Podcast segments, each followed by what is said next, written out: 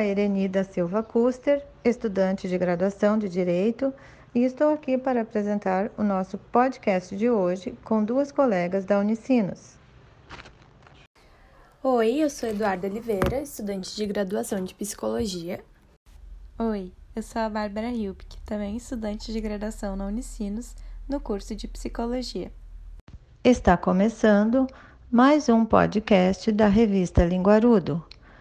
No episódio de hoje, falaremos sobre as reações de adolescentes usuários de substâncias psicoativas a situações potencialmente coercivas durante o tratamento, como pressões sociais formais e informais. Para isso, utilizamos do auxílio de um artigo veiculado na revista Bioética, na versão online, volume 28, número 2, em junho de 2020. Os autores do artigo são doutora Ana Luísa Portela Bittencourt, da IF Sul, Gravataí, Rio Grande do Sul, doutor Lucas França Garcia, da Unicesumar, Maringá do Paraná, e doutor José Roberto Goldim, da UFRGS de Porto Alegre, Rio Grande do Sul. Então, podemos começar a nossa conversa? Claro, vamos nessa! A partir do artigo lido, vocês poderiam informar aos ouvintes exemplos de situações em que a pressão social poderia afetar no tratamento para drogas em adolescentes? Bom, Ereni, eu acredito que antes da gente responder essas questões, seria interessante a gente sintonizar um pouco mais os nossos ouvintes sobre o embasamento teórico que nós tivemos para essa conversa. Recapitulando, então, o estudo que a gente escolheu, ele analisa as reações dos jovens que estão em tratamento. São, em maioria, homens usuários de drogas como maconha, cocaína, crack e álcool, e o texto ele analisa como eles uh, lidam com situações sociais intimidadoras, observando se isso afeta ou não o tratamento. Para realizar a pesquisa, foram selecionados 23 adolescentes de Santa Cruz do Sul que estavam em tratamento no CAPS-IA, isso quer dizer Centro de Atenção Psicossocial da Infância e Adolescência. Identificaram possíveis situações que pudessem ser intimidadoras para eles. A partir do artigo lido, vocês poderiam informar aos ouvintes exemplos de situações em que a pressão social poderia afetar no tratamento para drogas em adolescentes? Claro! Primeiramente foram classificadas impressões vindas de relacionamentos mais ou menos íntimos, caracterizando impressões informais, formais ou legais. Os principais assuntos interferidos por essas pressões foram liberdade de escolha do tratamento, envolvimento policial na internação, se a procura dependeu mais de influências externas do que do próprio usuário, ou, em casos mais severos, a ocorrência de internação compulsória. Desculpa, você falou internação compulsória?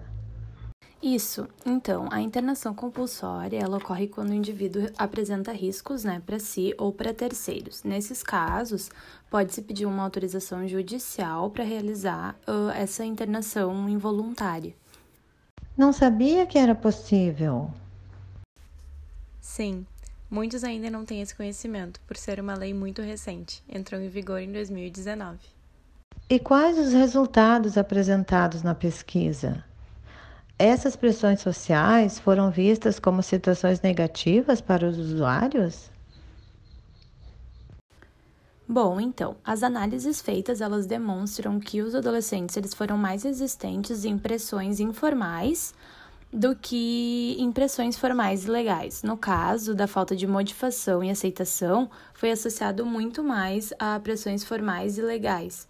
Já a vontade de ser tratada, ela teve uma relação somente com a pressão informal e a negação do uso de drogas com a pressão informal e legal. Com isso, concluímos que as pressões informais foram mais frequentes, por mais que tenha estatísticas comprovando aceitação, em alguns casos, a influência social provou ser mais negativa do que positiva para os usuários em tratamento, ocorrendo com muita frequência a resistência e falta de motivação. Interessante! E como nós podemos ajudar na prática? Caso tenhamos algum caso similar na família ou em nosso círculo de amizades? Então, Eline, na prática, é ter um relacionamento saudável com os amigos, a família e os profissionais de saúde, né? Isso demonstra um maior comprometimento dos pacientes, porque gera maior aceitação e facilita as intervenções e o tratamento em si. Esse bom relacionamento ele permite assuntos mais reflexivos, para que o indivíduo se pergunte se ele realmente quer seguir nesse mesmo caminho ou se esforçar para tentar mudar uh, essa situação que ele se encontra atualmente.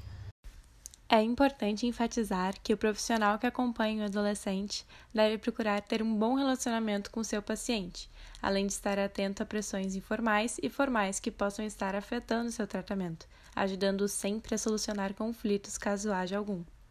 Bom, então eu gostaria de agradecer aos nossos ouvintes que ficaram conosco até o fim da nossa conversa sobre como as pressões sociais afetam adolescentes usuários de drogas que se encontram em tratamento. Também gostaria de agradecer a oportunidade de escuta. Espero que tenha sido possível perceber a importância que o estudo traz de um relacionamento saudável entre pacientes, cuidadores, profissionais e demais pessoas do seu círculo social. Ressalto mais uma vez que o auxílio dos profissionais com a forma em que os pacientes lidam com conflitos, visando relacionamentos saudáveis e não estressantes para esses indivíduos, é de extrema relevância para um bom resultado no tratamento. Então, agradecemos você ouvinte por sua audiência e até um próximo podcast com mais notícias sobre ciência na língua Arudo.